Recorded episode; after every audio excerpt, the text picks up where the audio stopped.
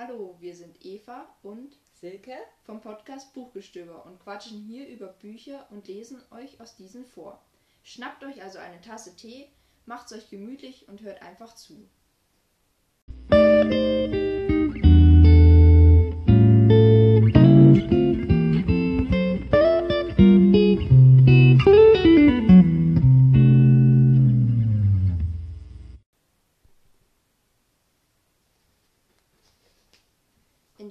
Folge geht es um das Kinder- und Jugendbuch Rico Oscar und die Tieferschatten, geschrieben von Andreas Steinhöfel.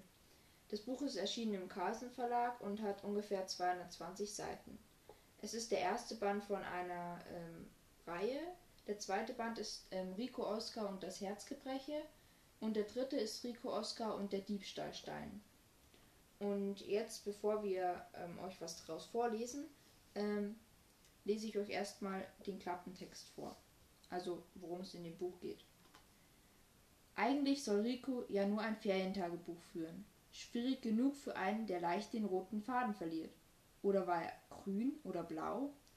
Als er dann auch noch Oscar kennenlernt und die beiden, dem berüchtigten Entführer Mr. 2000, auf die Spur kommen, geht in seinem Kopf alles ganz schön durcheinander. Doch zusammen mit Oscar verlieren sogar die Tieferschatten etwas von ihrem Schrecken.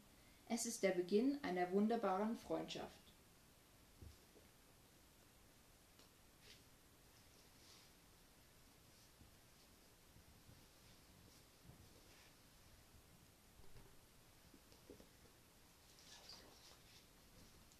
Wir beginnen jetzt mit dem ersten Kapitel und lesen euch etwas aus dem Buch vor. Die Nudel lag auf dem Gehsteig. Sie war dick und geriffelt mit einem Loch drin, von vorn bis hinten. Etwas getrocknete Käsesoße und Dreck klebten dran. Ich hob sie auf, wischte den Dreck ab und guckte an der alten Fensterfront der Tiefe 93 rauf in den Sommerhimmel. Keine Wolken und vor allem keine von diesen weißen Düsenstreifen. Außerdem, überlegte ich, kann man Flugzeugfenster nicht aufmachen, um Essen rauszuwerfen. Ich ließ mich ins Haus ein, zischte durch das gelb getünchte Treppenhaus rauf in den dritten und klingelte bei Frau Darling. Sie trug große bunte Lockenwickler im Haar, wie jeden Samstag. Könnte eine Rigatoni sein. Die Soße ist auf jeden Fall Gorgonzola. stellte sie fest. Lieb von dir, mir die, mir die Nudel zu bringen, Schätzchen. Aber ich habe sie nicht aus dem Fenster geworfen. Frag mal Fitzke. Sie grinste mich an, tippte sich mit dem Finger an den Kopf, verdrehte die Augen und guckte nach oben. Fitzke wohnte im vierten. Ich kann ihn nicht leiden und eigentlich glaube ich auch nicht, dass die Nudel ihm gehörte. Frau Darling war meine erste Wahl gewesen, weil sie öfters mal was aus dem Fenster wirft. Letzten Winter zum Beispiel den Fernsehapparat. Fünf Minuten später schmiss sie auch noch ihren Mann raus, den allerdings nur aus der Wohnung. Danach kam sie zu uns und Mama musste ihr ein Schlückchen Gutes einschenken. Er hatte eine Geliebte, hatte Frau Darling verzweifelt erklärt. Wenn die blöde Kuh wenigstens jünger als ich wäre. Schenken Sie mal nach. Weil die Glotze jetzt im Eimer und der Mann weg war, hatte sie sich am nächsten Tag zum Trost einen totschicken Flachbildfernseher und einen DVD-Player gekauft.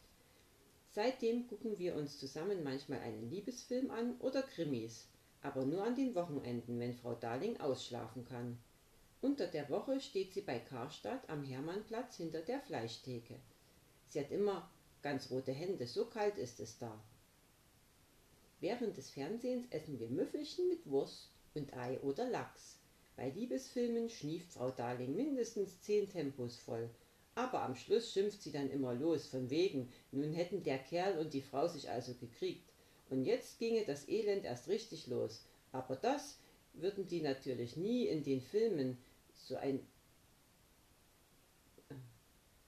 Aber das würden die natürlich nie zeigen in den Filmen. So ein total verlogener Scheiß. Noch ein Müffelchen, Rico? Bleibt es bei heute Abend? rief Frau Darling mir nach, als ich raus in den vierten rannte. Immer zwei Stufen auf einmal. Klar. Ihre Tür schlug zu und ich klopfte bei Fitzke. Man muss immer bei Fitzke klopfen. Seine Klingel ist nämlich kaputt. Vermutlich schon seit 1910, als das Haus gebaut wurde. Warten, warten, warten. Schlurf, schlurf, schlurf hinter der dicken Altbautür. Dann endlich Fitzke in Person, wie üblich in seinem dunkelblauen Schlafanzug mit den grauen Längsstreifen. Sein Knittergesicht war voller Bartstoppeln und in allen Richtungen standen ihm die strähnigen grauen Haare vom Kopf ab. Echt so was Ungepflegtes. Ein dumpfer, muffiger Geruch schlug mir entgegen. Wer weiß, was der Fitzke da drin lagert. In seiner Wohnung meine ich jetzt, nicht in seinem Kopf. Ich versuchte, unauffällig an ihm vorbeizugucken, aber er versperrte die Sicht. Mit Absicht. Ich war schon in jeder Wohnung im Haus, nur in Fitzkes nicht. Er lässt mich nicht rein, weil er mich nicht leiden kann. Ah, der kleine Schwachkopf, knurrte er. Ich sollte an dieser Stelle wohl erklären, dass ich Rico heiße und ein tiefbegabtes Kind bin. Das bedeutet, ich kann zwar sehr viel denken, aber das dauert meistens etwas länger als bei anderen Leuten. An meinem Gehirn liegt es nicht, das ist ganz normal groß. Aber manchmal fallen ein paar Sachen raus, und leider weiß ich vorher nie an welcher Stelle. Außerdem kann ich mich nicht immer gut konzentrieren, wenn ich etwas erzähle. Meistens verliere ich dann den roten Faden. Jedenfalls glaube ich, dass er rot ist. Er könnte aber auch grün oder blau sein. Und genau das ist das Problem. In meinem Kopf geht es manchmal so durcheinander wie in einer Bingo-Trommel. Bingo spiele ich jeden Dienstag mit Mama im Rentnerclub Graue Hummeln. Die Hummeln haben sich in den Gemeinderäumen der Kirche eingemietet. Ich habe keine Ahnung, warum Mama so gern dorthin geht. Da treiben sich nämlich wirklich fast nur Rentner herum. Manche gehen, glaube ich, nie nach Hause, denn sie haben jeden Dienstag dieselben Klamotten an, so wie der Fitzke seinen einzigen Schlafanzug, und ein paar von ihnen riechen komisch. Vielleicht findet Mama es einfach nur toll, dass sie beim Bingo so oft gewinnt. Jedes Mal strahlt sie, wenn sie auf die Bühne geht und zum Beispiel so eine billige Plastikhandtasche abholt. Eigentlich sind es fast immer billige Plastikhandtaschen. Die Rentner kriegen das selten mit. Viele von denen pennen nämlich irgendwann über ihren Bingo-Kärtchen ein oder sind sonst wie nicht richtig bei der Sache. Erst vor ein paar Wochen saß einer von ihnen ganz ruhig am Tisch, bis die letzten Zahlen durch waren. Als die anderen gingen, stand er nicht auf, und schließlich und als schließlich die Putzfrau ihn zu wecken versuchte, war er tot. Mama hat dann noch überlegt, ob er vielleicht schon den Dienstag zuvor gestorben war. Mir war er auch nicht aufgefallen. Tag, Herr Fitzke, sagte ich. Ich hoffe, Sie haben. Ich hoffe, ich habe Sie nicht geweckt. Fitzke sieht noch älter aus als der Rentner, den es beim Bingo erwischt hat. Und echt schmuddelig. Angeblich lebt er selber auch nicht mehr lange. Deshalb trägt er immer nur seinen Schlafanzug, sogar zum Einkaufen bei Edeka. Falls er mal aus den Latschen kippt, hat er dann immerhin gleich die passenden Klamotten an. Seit er klein war, habe er es schon am Herzen, hat Fitzke mal zu Frau Darling gesagt. Deshalb käme er total schnell aus der Puste. Und irgendwann dann Peng. Ich finde, auch wenn er bald stirbt, könnte er sich ruhig ordentlich anziehen und wenigstens ab und zu den Schlafanzug waschen, zum Beispiel an Weihnachten.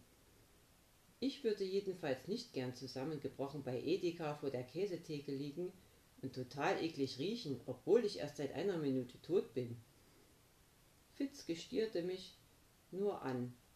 Also hielt ich ihm die Nudel unter die Nase. Ist das Ihre? Woher hast du die? Gehsteig. Frau Darling meint, es könnte eine Rigatoni sein. Die Soße ist jedenfalls Gorgonzola. Lag die da nur so? fragte er misstrauisch. Oder lag sie in irgendwas drin? Wer? Kauf dir mal ein Gehirn. Die Nudel, du Schwachkopf. Wie war nochmal die Frage? Fitzke verdrehte die Augen, gleich würde er platzen. Ob sie da nur lag auf dem Gehsteig, deine beknackte Nudel, oder in irgendwas drin. Hundekacke, weißt schon. Nur so, sagte ich. Dann zeig mal genauer. Er nahm mir die Nudel ab und drehte sie zwischen den Fingern. Dann steckte er sie sich, meine Fundnudel, in den Mund und schluckte sie runter, ohne zu kauen. Tür zu, Wumms. Der hat sie doch nicht alle. Die nächste Fundnudel, das ist mal klar, ist extra in Kacke, werde ich extra in Kacke wälzen und Fitzke bringen. Und wenn er dann fragt, lag die irgendwo drin, sage ich, nein, das ist Hackfleischsoße. Mann, Mann, Mann.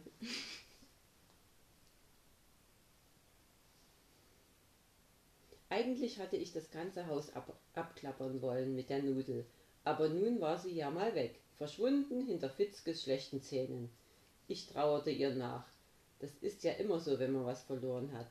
Vorher findet man es gar nicht so dolle, aber hinterher war es auf einmal die beste Nudel der Welt. Frau Darling ging es ähnlich. Erst hatte sie letzten Winter auf ihren Mann geschimpft, weil er ein verdammter Ehebrecher war und inzwischen guckt sie sich einen Liebesfilm nach dem anderen an und hätte ihren Mann gerne zurück. Ich wollte schon von Fitzke runter in den zweiten laufen, aber dann überlegte ich es mir anders und klingelte erst noch an der Wohnung gegenüber. Da wohnt der Neue, der vor zwei Tagen eingezogen ist. Gesehen habe ich ihn noch nicht. Jetzt hat er zwar die Fundnudel nicht mehr, aber es war eine gute Gelegenheit, um Hallo zu sagen. Vielleicht ließ er mich zu sich rein. Ich bin sehr gern in anderen Wohnungen. Diese hier stand lange frei, weil sie so teuer war. Mama hat mal überlegt, sie zu mieten. Im vierten Stock gibt's nämlich mehr Licht als im zweiten und sogar ein Stückchen Aussicht, weil man durch die Bäume über das flache alte Urbankrankenhaus auf der anderen Straßenseite gucken kann. Aber als Mama erfuhr, was die Wohnung kosten sollte, hat sie es gelassen. Was ein Glück ist, sonst wäre Fitzke unser direkter Nachbar, dieser Fresssack. Der neue heißt Westbühl, so steht es auf seinem Klingelschild.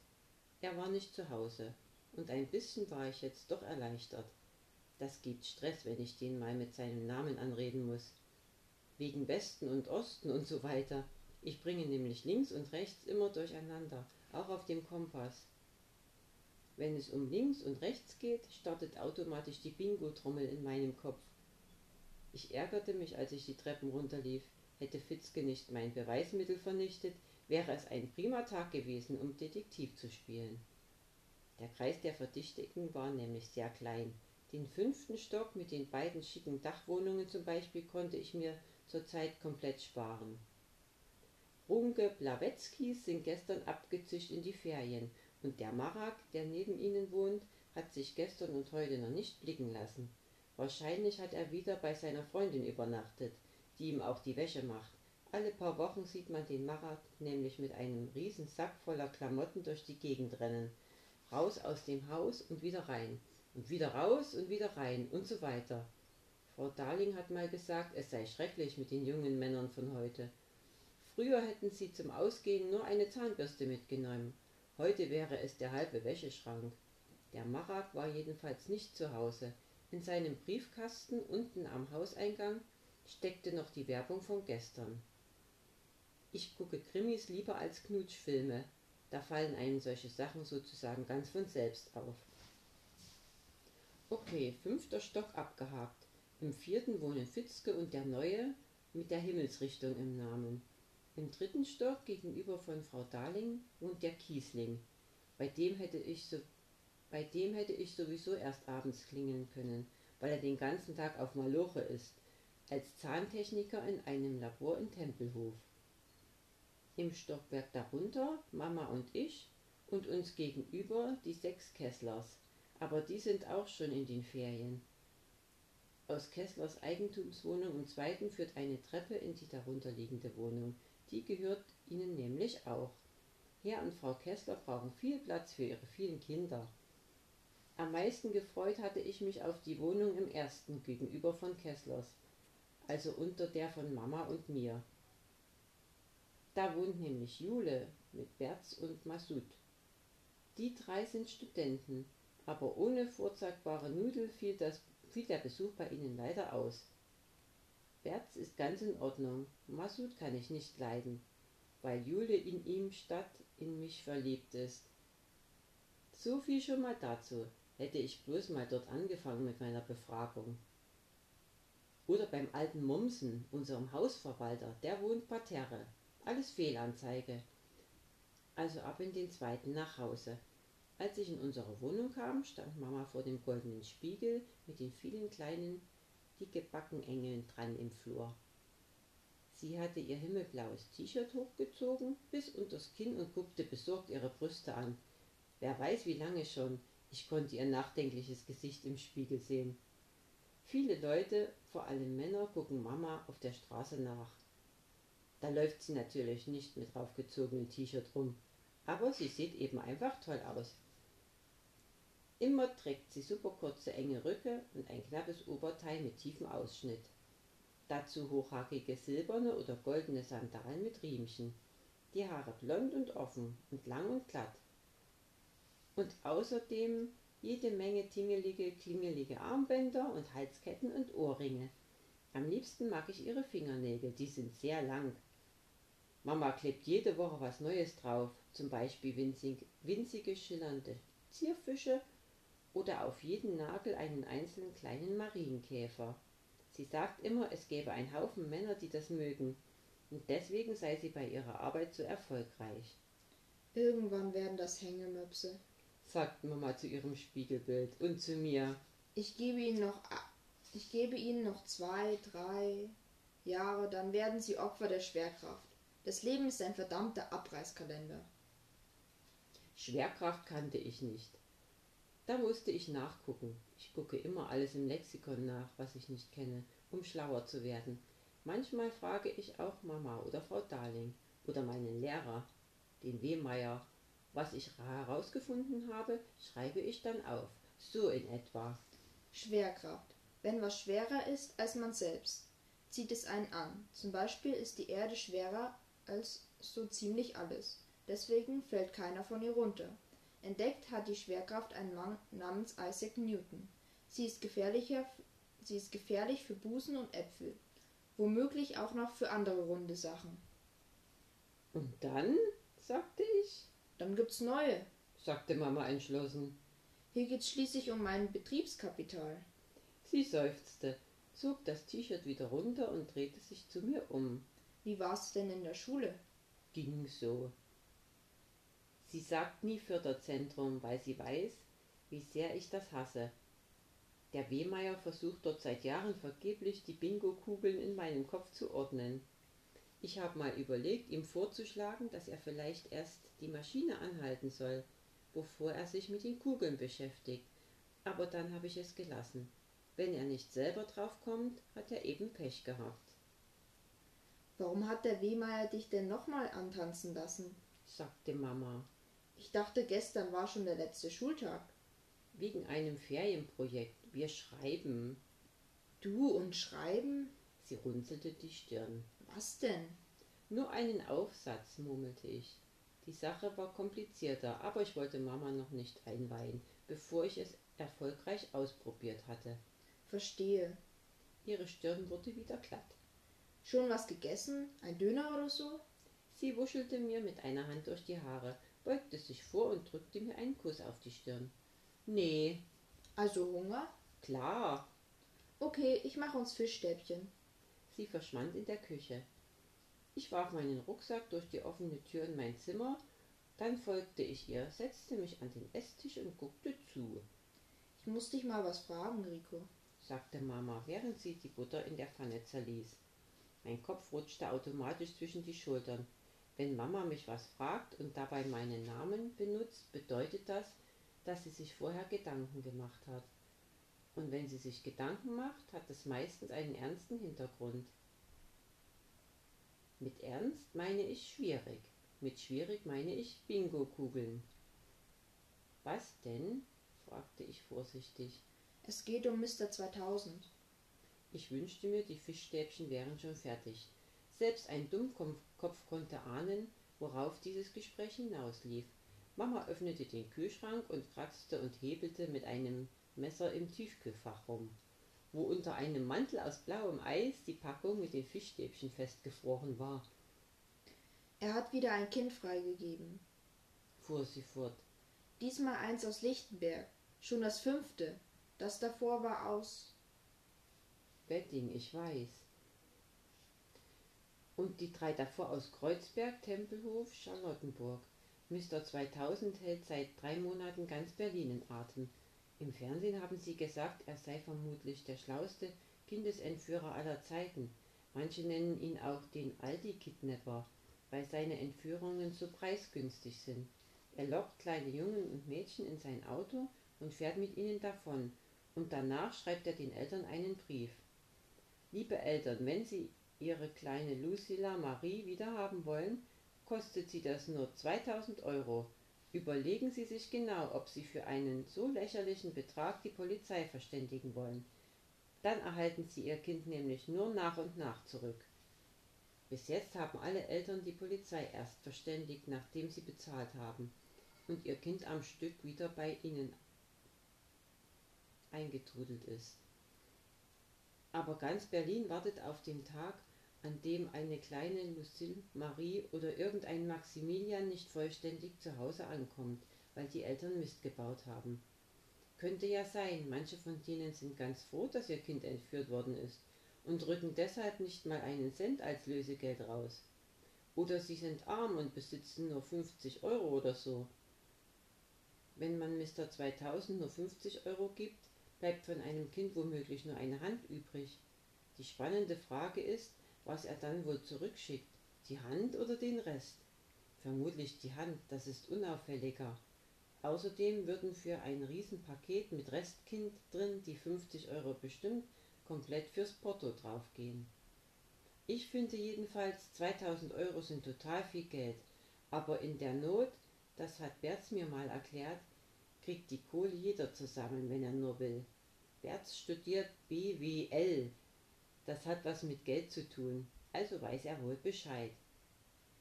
Hast du 2000 Euro? fragte ich Mama. Man konnte ja nie wissen. Für den Notfall könnte ich ihr erlauben, meinen Reichstag zu knacken. Die Münzen wirft man oben in die Glaskuppel ein, die hat einen Schlitz. Den Reichstag habe ich schon seit ich denken kann. Und wenigstens für einen Arm oder so müsste mein Gespartes inzwischen reichen. Für 20 oder 30 Euro hätte Mama dann wenigstens eine kleine Erinnerung an mich. 2000 Euro? sagte sie. Sehe ich so aus? Würdest du sie zusammenkriegen? Für dich? Und wenn ich dafür töten müsste, Schatz? Es knackte und ein dicker Brocken Eis landete auf dem Küchenboden. Mama hob ihn auf und machte so ein Geräusch wie Puh oder Pff und warf ihn ins Spülbecken. Das Gefrierfach muss dringend mal aufgetaut werden. Das Gefrierfach muss dringend mal abgetaut werden. Ich bin nicht so klein wie die anderen Kinder, die bis jetzt entführt worden sind, und ich bin älter. Ja, ich weiß. Sie friemelte die Packung auf. Trotzdem hätte ich dich in den letzten Wochen jeden Tag zur Schule bringen und auch wieder abholen sollen. Mama arbeitet bis früh morgens. Wenn sie nach Hause kommt, bringt sie mir eine Schrippe mit, gibt mir einen Kuss, bevor ich ins Förderzentrum abzische. Und dann legt sie sich schlafen. Sie steht dann meistens erst nachmittags auf, wenn ich längst wieder daheim bin. Es hätte nie geklappt, mich wegzubringen oder wieder abzuholen. Sie hielt kurz inne und kräuselte die Nase. Bin ich eine verantwortungslose Mutter, Rico? Quatsch.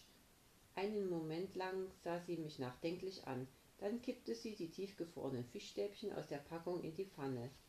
Die Butter war so heiß, dass es spritzte. Mama machte einen kleinen Hüpfer zurück. Kackdinger, jetzt stinke ich nach dem Zeugs. Sie würde sowieso noch duschen, bevor sie heute Abend in den Club ging. Nach Fischstäbchen duscht sie immer. Das teuerste Parfüm der Welt, hat sie mal gesagt, klebt nicht so sehr an einem dran wie der Geruch vom Fischstäbchen.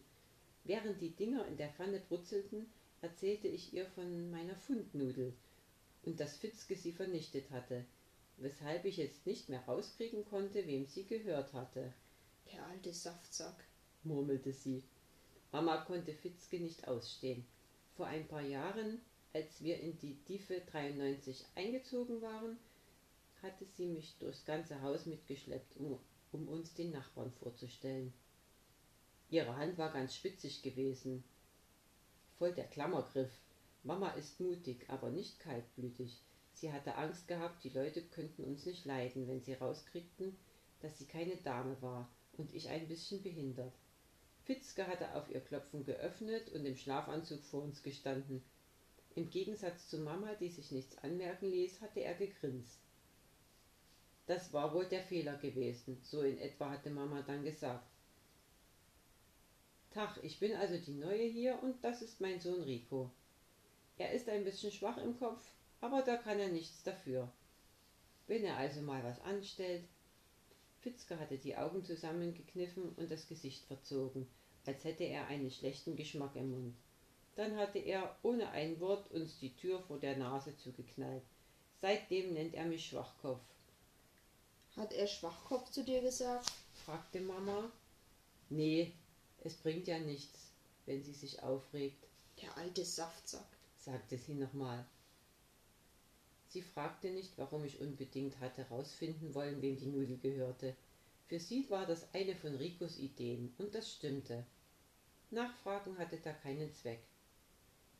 Ich guckte ihr zu, wie sie die Fischstäbchen wendete. Sie dudelte dabei ein kleines Lied vor sich hin, verlagerte ihr Gewicht von dem linken auf den rechten Fuß und dann wieder zurück. Zwischendrin deckte sie den Tisch. Die Sonne fiel durchs Fenster und die Luft roch lecker nach Sommer mit Fisch. Ich fühlte mich sehr wohl. Ich mag es, wenn Mama kocht und irgendwas anderes Kümmeriges macht. Blutmatsche drauf? sagte sie, als sie fertig war. Klar. Sie stellte die Ketchupflasche auf den Tisch und schob mir meinen Teller hin.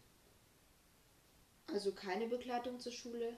Ich schüttelte den Kopf. Jetzt sind erst mal Ferien. Vielleicht schnappen sie ihn in der Zeit. Ganz sicher? Ja. Gut. Sie schaufelte die Fischstäbchen förmlich in sich rein.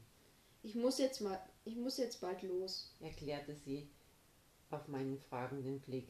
Will mit Irina zum Friseur. Irina ist Mamas beste Freundin. Sie arbeitet auch im Club. Erdbeerblond, was meinst du? Ist das rot?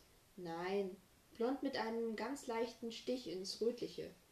Was hat das mit Erdbeeren zu tun? Und was für ein Stich? Die haben auch so einen Stich. Erdbeeren sind knallrot. Nur wenn sie reif sind. Aber vorher sind sie grün. Was für ein Stich. Sagt man halt so. Mama mag es nicht, wenn ich nachbohre, und ich mag es nicht, wenn sie so redet, dass ich sie nicht verstehe.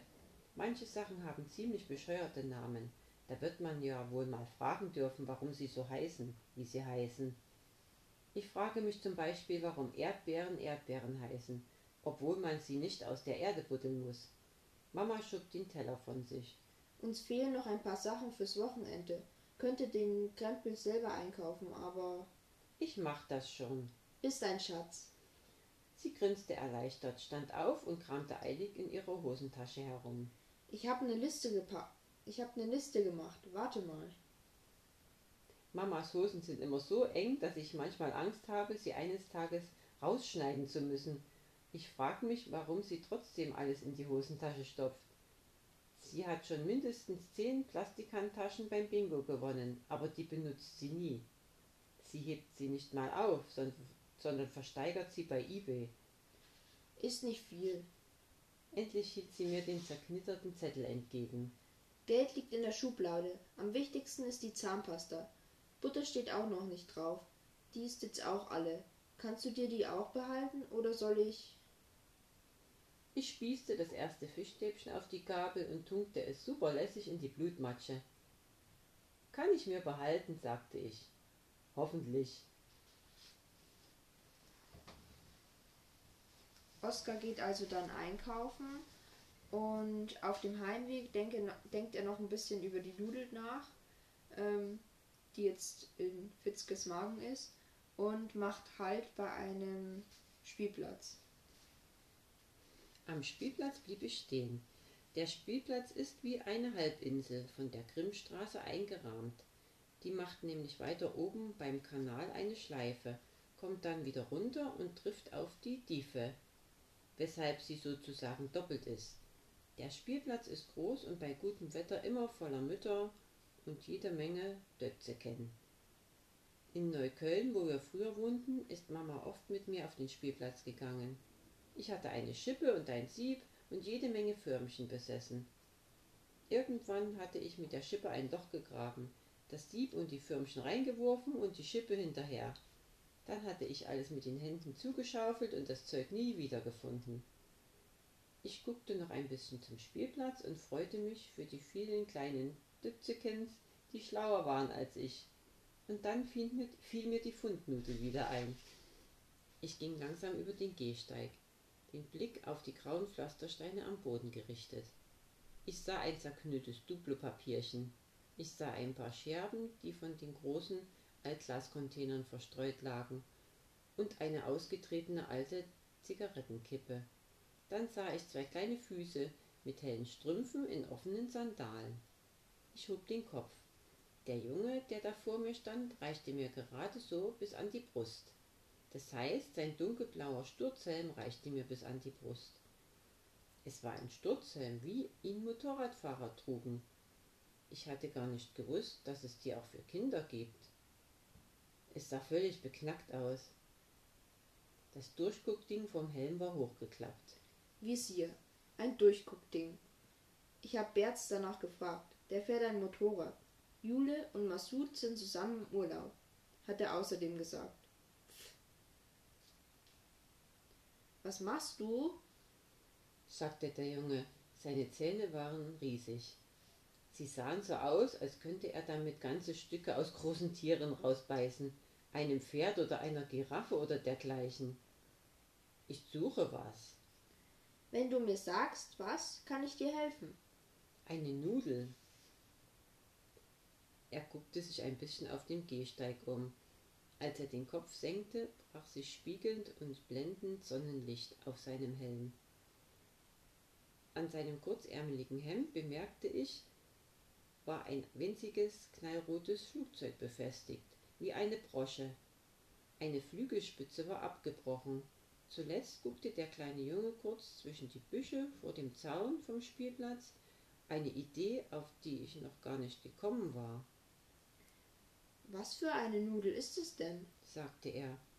Auf jeden Fall eine Fundnudel, eine Rigatoni. Aber nur vielleicht. Genau kann man das erst sagen, wenn man sie gefunden hat. Sonst wäre es ja keine Fundnudel. Ist doch wohl logisch, oder? Hm. Er legte den Kopf leicht schräg. Der Mund mit den großen Zähnen drin klappte wieder auf. Kann es sein, dass du ein bisschen doof bist? Also echt. Ich bin ein tiefbegabtes Kind. Tatsache? Jetzt sah er wirklich interessiert aus. Ich bin hochbegabt. Nun war ich auch interessiert. Der Junge war viel kleiner als ich.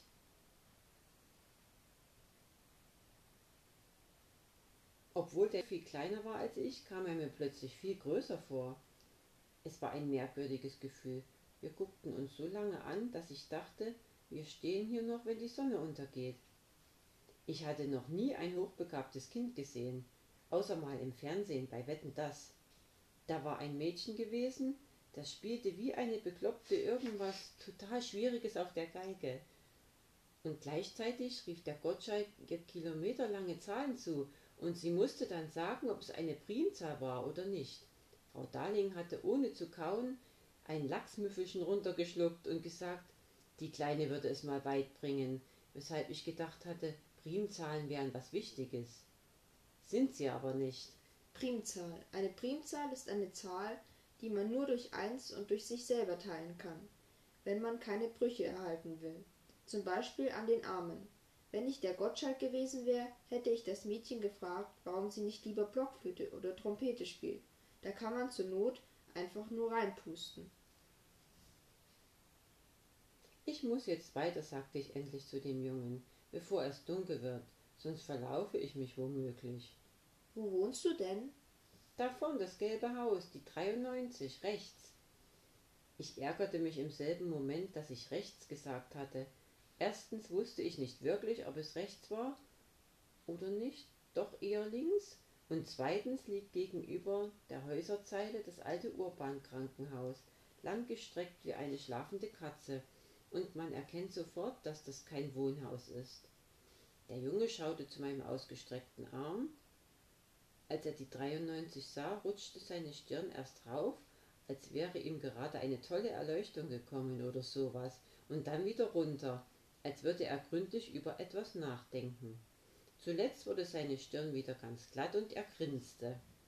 Du bist wirklich doof, oder? Wenn man etwas direkt vor Augen hat und nur geradeaus gehen muss, kann man sich unmöglich verlaufen. Immerhin stimmte die Straßenseite. Trotzdem wurde ich langsam sauer. Ach ja, ich kann das. Und wenn du wirklich so schlau wärst, wie du behauptest, wüsstest du, dass es Leute gibt, die das können. Ich. Und ich sag dir noch was, es ist kein bisschen witzig. Alle Bingo-Kugeln waren auf einmal rot und klackerten durcheinander. Ich habe mir nicht ausgesucht, dass aus meinem Gehirn manchmal was rausfällt. Ich bin nicht freiwillig dumm.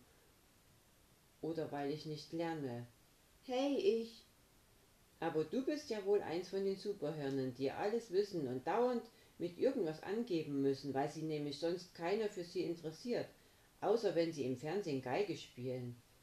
Es ist total peinlich, aber wenn ich mich heftig über etwas aufrege, zum Beispiel Ungerechtigkeit, fange ich an zu heulen. Ich kann überhaupt nichts dagegen machen.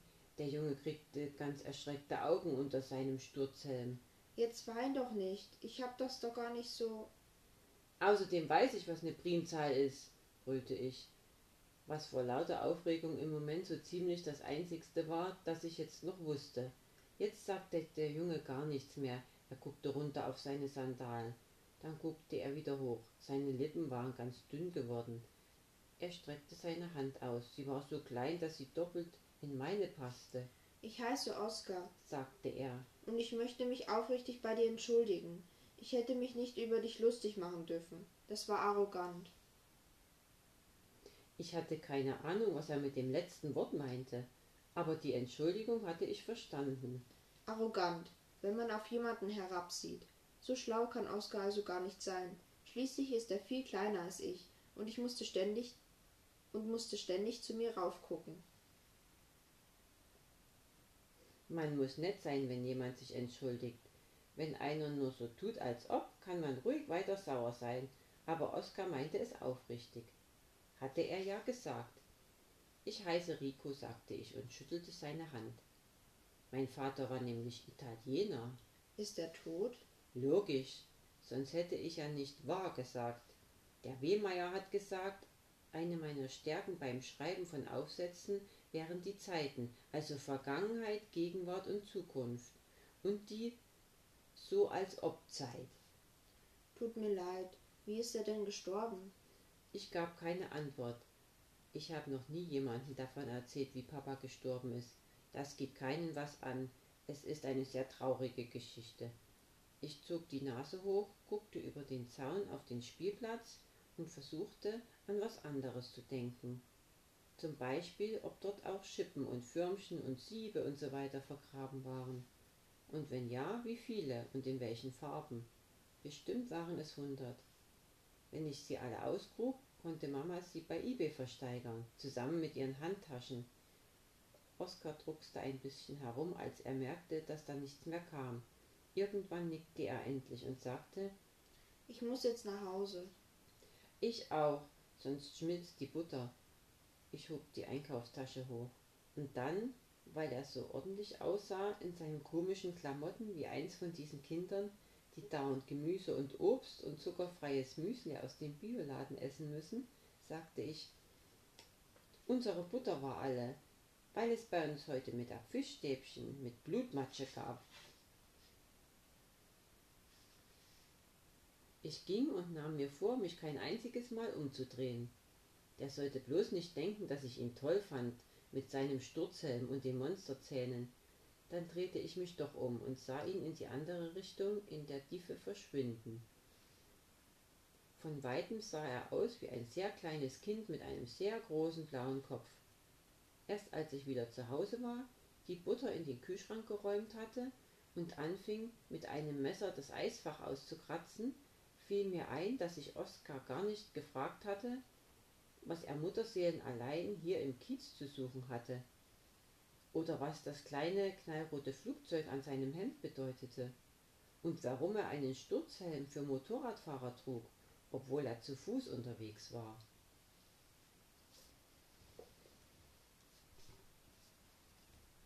So, jetzt habt ihr ein bisschen was aus dem Buch gehört und nun zu, noch zu unserem Fazit. Ähm, was hältst du von dem Buch, Mama? Also ich finde das Buch so schön, weil die beiden Jungen so unterschiedlich sind und ja, weil daraus eine wunderbare Freundschaft wird. Ähm, ich fand das Buch auch richtig witzig und es war auch echt spannend. Also ähm, die suchen ja dann noch nach dem Mr. 2000 und ja, ich kann das Buch wirklich nur empfehlen. Und wenn ihr wissen wollt, äh, wie es weitergeht mit dieser Freundschaft und ja, wie sich das alles entwickelt, dann ähm, liest doch das Buch und auch noch die anderen Bände, weil die sind einfach echt gut. Und wir hoffen, euch hat es gefallen. Ähm, unsere erste Folge, auch wenn wir ein paar Fehler gemacht haben, aber ja. Und dann bis zum nächsten Mal. Bis zum nächsten Mal. Tschüss. Tschüss.